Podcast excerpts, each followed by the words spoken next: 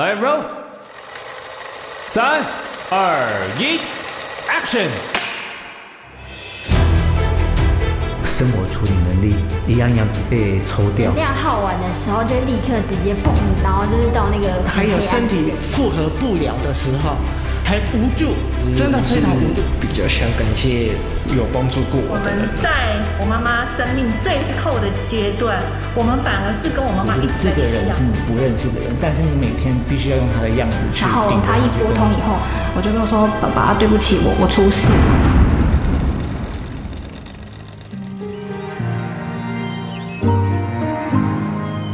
用声音记录爱，再用声音传递爱，记录爱的那一刻。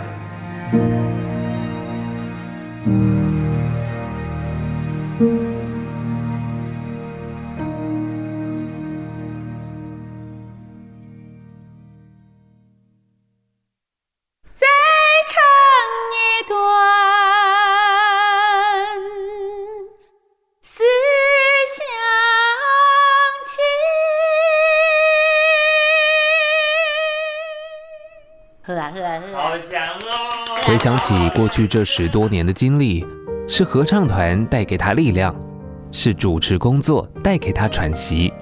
他是杨月娥，这十年陪伴的辛苦，在一切过去之后，终于尝到了回甘的滋味。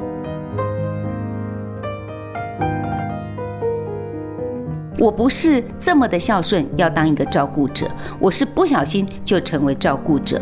可能很多人跟我都有同样的心情，就是突然天外飞来一笔，你接到一通电话，你妈住院了，你爸现在出车祸，你就得要赶往医院，就在急诊室。后面的命运，每个人就点点点，用拔拨比较快了哈，好坏就不知道了。所以照顾者是在这么紧急的情形之下。你就变成照顾者了，而且不晓得期限有多久，节目可能做一年，但是照顾不知道是一年、两年、三年、四年，不知道，直到尽头。并，不逃跑的陪伴。你以为我们有爱就可以克服困难吗？所以我在这十一年，严格说起来有十一年的时间，我照顾了我公公在小三那里倒下送回来，然后呢，在医院里面做呼吸治疗的照顾，我们就烧钱就好了。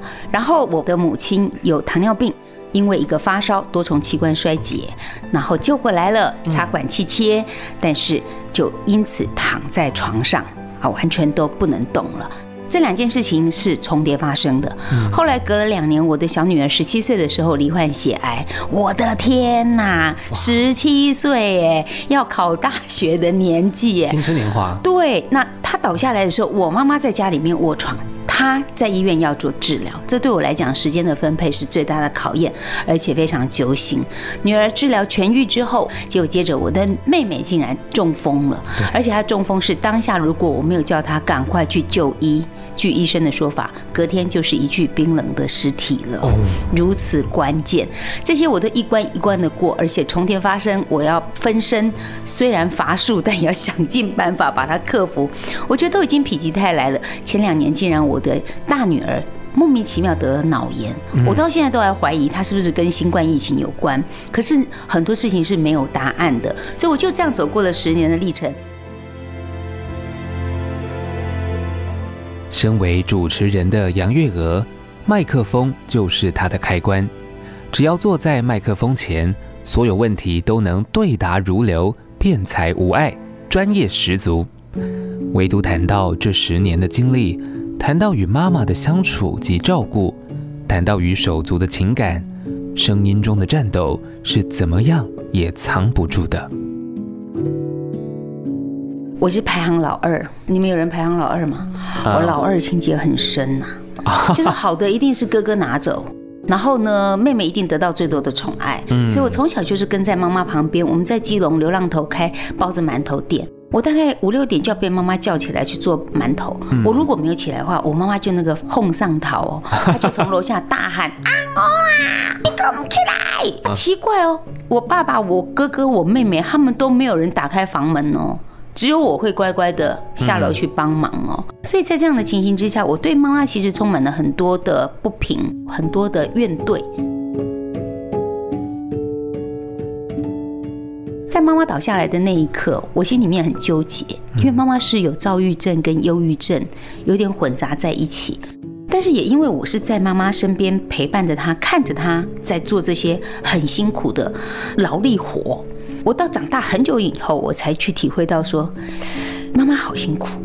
我当时也没有什么感觉，是我自己也当了妈妈以后，我知道那个时间有多么的忙碌，我才知道妈妈好辛苦。她为什么要叫我帮忙？因为只有我动作快，嗯，他就可以歇歇腿。那这些其实都点点滴滴在我脑子里面。在妈妈倒下来必须照顾的时候，我很不舍，为什么要把她救回来？因为她七十一岁，有糖尿病、高血压病史，她的条件不好。我要重申，我不是反对插管气切，我是反对无效医疗跟过度年迈，其实不需要做这种无谓的治疗。如果年轻，当然要救。可是我妈妈没有这个条件，在心理上，我妈妈也没有什么目标要追寻呐，要追梦啊，完成没有了，所以我想放手。可是哥哥决定插管气切救回来了，于是我跟哥哥就结下了梁子，从此他恨我，我恨他，我们两个人怎么看都不顺眼。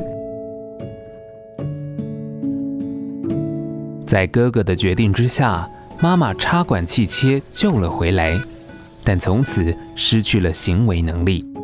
至于后续的照顾，由谁来负责呢？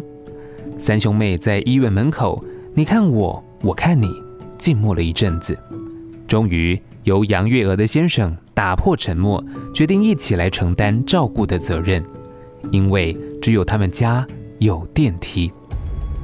但照顾的漫漫长路让杨月娥身心俱疲。当事情全部都挤在一起的时候，情绪终于爆发了。那天其实我压着很多的情绪，我又上好的妆，准备要出门，也穿好了衣服，背的包包。我已经有一点点在哥哥那边、妈妈这边，还有看护家里也有事情，还有工作上的事情，我已经挤在一起了。然后我好不容易还把自己打扮得漂漂亮亮，准备出门。女儿迎面而来跟我讲：“妈，我今天晚上夜唱哦，就跟平常一样交代我而已。”我一整个发飙，我就把包包丢下来。为什么要夜唱？为什么一定要夜唱？你不知道舅舅怎么样吗？阿嬷怎么样啊？啊，你也是什么什么的吗？我就开始数落这些事情，你知道吗？这些事情跟他一点关系都没有。然后呢，我就看到我们那个看护啊，就把阿嬷的房门慢慢的给他拉起来。我竟然被这个动作又惹怒了。我就是想要骂给我妈妈听，你那个儿子，啪啪，就是你知道，所有的事都在那天全部都到了，全部都集合。我的理性告诉自己说，这没有什么好生气，一件一件来就好。可是我心里面觉得憋屈，我觉得我很委屈，我为什么要去承担这么多的事情？工作竟然成为我喘息服务的项目。就是我出去工作，很高兴可以赚钱，然后我又可以离开这个环境，竟然成了喘息服务。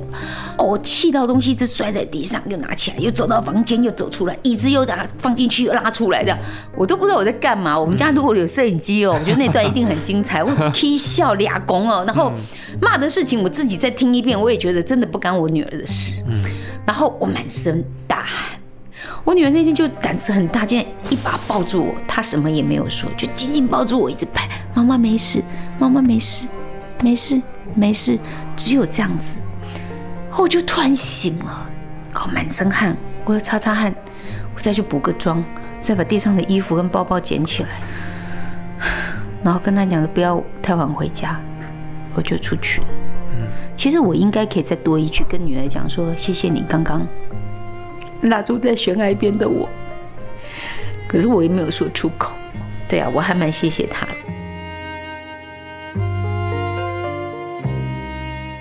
认知到自己情绪状况不好的杨月娥，花了很长的时间转念，也花了很多力气在调试心态。而其中的转捩点，让她不得不求救的原因，就是意料之外的煎熬——女儿离癌。我把脑子打开来，然后把脑子整理好再放回去，还有身体也是，然后这样就好了。哦，所以你现在是脑子很痛，想把脑子打开来清干净。全身都痛，嗯。那个煎熬是因为我不知道他会不会活下来。最可怕的是这个，那十七岁嘛，我就不觉得他怎么会得这个病。我大部分的时间是在先自责。可能很多的父母会跟我一样，是我遗传的什么给他吗？还是说我没有照顾好他？可是我想不出啊，什么道理啊？因为我家里都开火煮三餐，我还给他带便当。十七岁嘛，有没有什么坏习惯嘛？抽烟、喝酒、熬夜、嗯、也不会呀、啊。对，医生告诉我说不要再想了，这跟那都没有关系。你在儿童病房看到那小小孩两岁三岁，哪有什么坏习惯？他就是得到了，对，好，医生这话我也听进来，我不要去自责，我不要对号入座。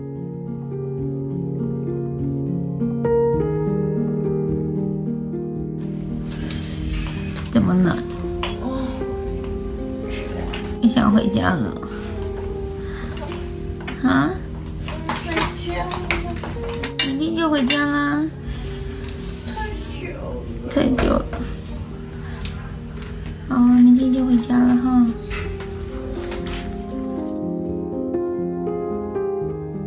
我必须坦白，让我妈妈知道我女儿生病了，要不然她看我不在家，也知道怎么回事，想问嘛，啊，她又不能讲话，我就坦白跟她讲说，小珍生病得血癌。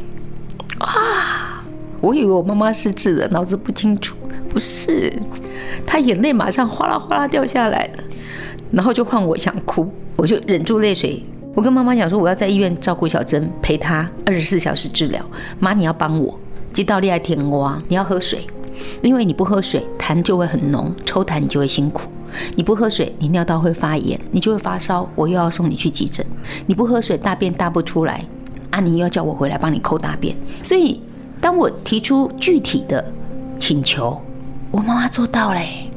你要好好吃，好好睡，你不要闹情绪，否则我没有办法照顾小珍。所以他帮我好大的忙，让我可以在医院陪伴小珍度过八个月的血癌治疗。这些其实我妈妈有很大的功劳，可是，在当下，也许别人看来那我也不做啥。有些时候什么都不用做，我最需要的只是心理的支持。后来我就试着说，我不要把自己逼到死。弓拉到满哈，箭还没有射出去，弓已经断掉了哈。所以我就有一次我在医院里面陪女儿的时候，我妈妈要回诊。平常我都会自己把孩子安排好，那冲回去带妈妈去看回诊，然后赶来赶去，然后再回医院这样。那天我就想说求救吧，求救吧。我就在我们家的群组里面问说，明天妈妈要回诊，我没有空去，我还在医院，谁可以帮忙？然后我就把它送出去之后，我就不敢看呢，因为我还是有期待。我好害怕被拒绝，啊！隔了一会儿，把它拿起来以后，我就哭了。哥哥妹妹第一时间都举手，他们很乐意，然后也让我好好喘气。后来是哥哥带妈妈去晒晒太阳，看看医生，呃，吃了一个饭，还逛一逛啊，买一点面包回家，然后拍了一些照片给我看。我竟然在医院里面看着这些照片，一直哭，好像哥哥说我都霸占妈妈，也不完全不对。因为我都觉得我看好啊，我就把这些事情扛下来做了。我没有给他机会去表现他对妈妈的爱，以至于妈妈对他的恨越结也越深。这件事情，我又自己剖析了自己，为什么我不愿意求救？好像我开口了，我就弱掉了。其实没有呢。然后还有就是我自己把自己要塑造成一种悲情人物。你看我就委屈的，我就可怜。我做这么多，你看都是我，都是我，都是我。其实写书哈，我自我剖析哈，到这种程度，我才发现说，我好像不是全部，但是我有一部分的成分是想要证明我比你们厉害。我仿佛想要用这样子返回去告诉他们：你们看，就是我不是老幺，我不是儿子，我是老二，我还可以做到这么好。你知道那种心情很微妙，很微妙。谈起这段蜡烛两头烧的日子，杨月娥依旧坚持该做什么就做什么，不该让照顾排挤了原本的生活，适时让自己喘口气，不要害怕求助，因为唯有照顾好自己，才有能力照顾别人。我觉得就是歌照唱，马照跳吧，就是你该干嘛就干嘛。然后我看到很多的妈妈，他们在孩子生病的那一刻，就停止了他社群的交流。他们有一部分是不让别人知道我的孩子生病了，有一部分是不让长辈看到说哈，你家破病啊，你可可以切头，嗯，怕被责备，可能因素也很多。有一些甚至是不想让工作上的人知道他发生的状况，以至于他们就活在自己画一个圈圈站在里头的生活，是就活在这里面。我自己觉得站在那个圈圈里面晒不到太阳，喘不到气，看不到阳光。对，你是不是应该用比较开阔的心胸去看待你生病这件事情？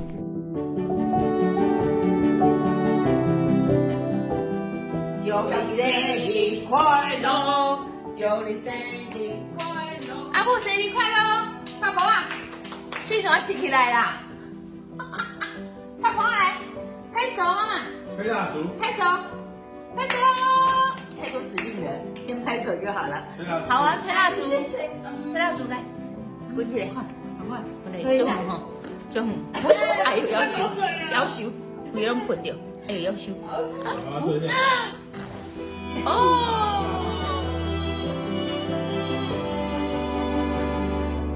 人很奇怪哦，我们常常从别人的故事里面得到一些养分。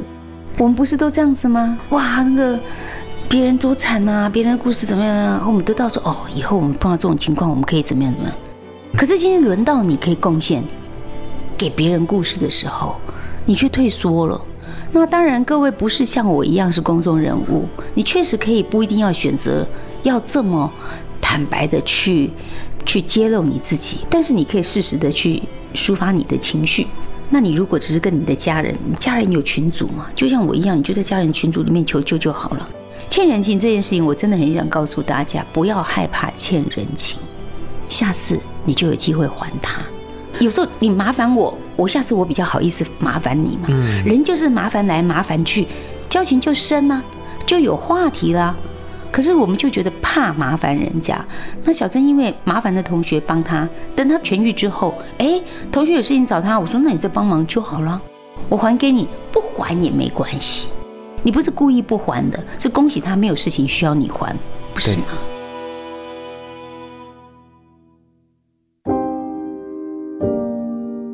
在女儿痊愈之后，心念一转的杨月娥开始重新思考哥哥与母亲的关系。或许两人对妈妈的爱只是形状不同，但并没有谁对谁错。理解这一点后，她开始努力让妈妈与哥哥和解，同时也与自己和解。我觉得恨哥哥为什么要给妈妈插管气节，让妈妈过了没有品质的生活？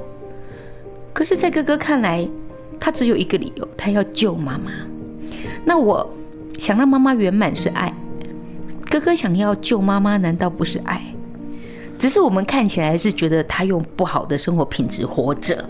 那如果事实已经是这样，到底是谁要调试？后来我选择说：“阿伯，我试试看调试看看好了。”嗯，那也是因为妈妈躺了七年，我也不断不断去修正我自己，去体会到底。躺这样一定有个什么意义吧？嗯、什么意思嘛？嗯，我都没有看懂。一直到第六年，我也慢慢的从哥哥和我交恶，我们老死不相往来，不说话，彼此避开。到后来，我觉得妈妈好像还是希望我们手足可以考这会。嗯，所以我就开始试着跟妈妈讲说：“妈，哥哥是爱你的。”因为已经过去了嘛，可不可以过去了就让它过去了？当初他是想要救你，所以插管气切。我也是爱你的，所以我们很高兴你在我身边，我可以照顾你。第一次讲的时候，我心里很想 copy，，因为 因为那不是我的真心话，我只是拿来练习。可是因为正因为我在练习，我看到了哥哥红着眼眶，他的手臂靠在我的手臂旁边，我感觉他在颤抖。他是我哥，不是我的仇人。我忽然理解到说，他对妈妈有满满的爱，但他不会表达。很多人佩服说：“阿二姐，你都自我剖析，承认自己个性不好，然后承认自己撞了怎么枪，怎么样去转念。”我说：“承认是你们看起来好像觉得我很乐意分享。其实事实上，我是在跟自己和解。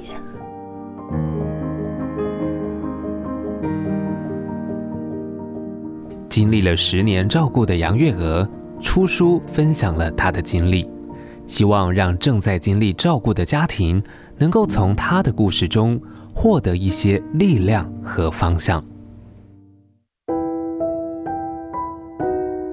有人说：“那你看完这本书，阿娥姐你到底教了我什么样的招数？没有，一招都没有。可是你看完以后，你会有你自己的答案。对，每个家庭本就不一样。可是你看完以后，你可能会。”学阿姐，好，我至少忍住，今天踩住刹车。嗯，好，我至少明天再讲。好，我至少两件事情分出顺序。当你在重大事情发生的时候，你可以把这几招分得出来，你已经一级棒了。嗯，再来就是一件一件处理就好。我觉得我一辈子都在向父母讨爱，我没有得到爱，我还要去算命，你知道？算到。那个命理老师跟我讲说，阿杰，啊，在父母宫哈，来外地讲哈，就是这样，哈啊，所以没关系啦，哈，不要再跟父母讨爱了啦，因为你已经有能力爱自己了。之后我听到这句话，竟然哭了。嗯，可是我心中的小女孩就是好渴望被疼爱，好渴望被称赞，要不到，要不到，到底该怎么办呢？要难过吗？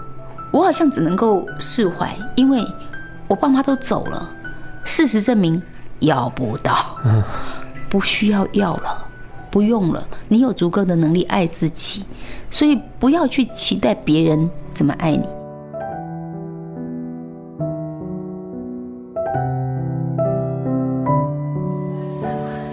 妈妈，请你呀，阿保重，请你保重，妈妈，请你保重。不，好听不？拍不？不带着不逃跑的陪伴，他走过风雨，坐在麦克风前诉说着这些年的故事，也许带着一些遗憾，不过杨月娥的心已然圆满。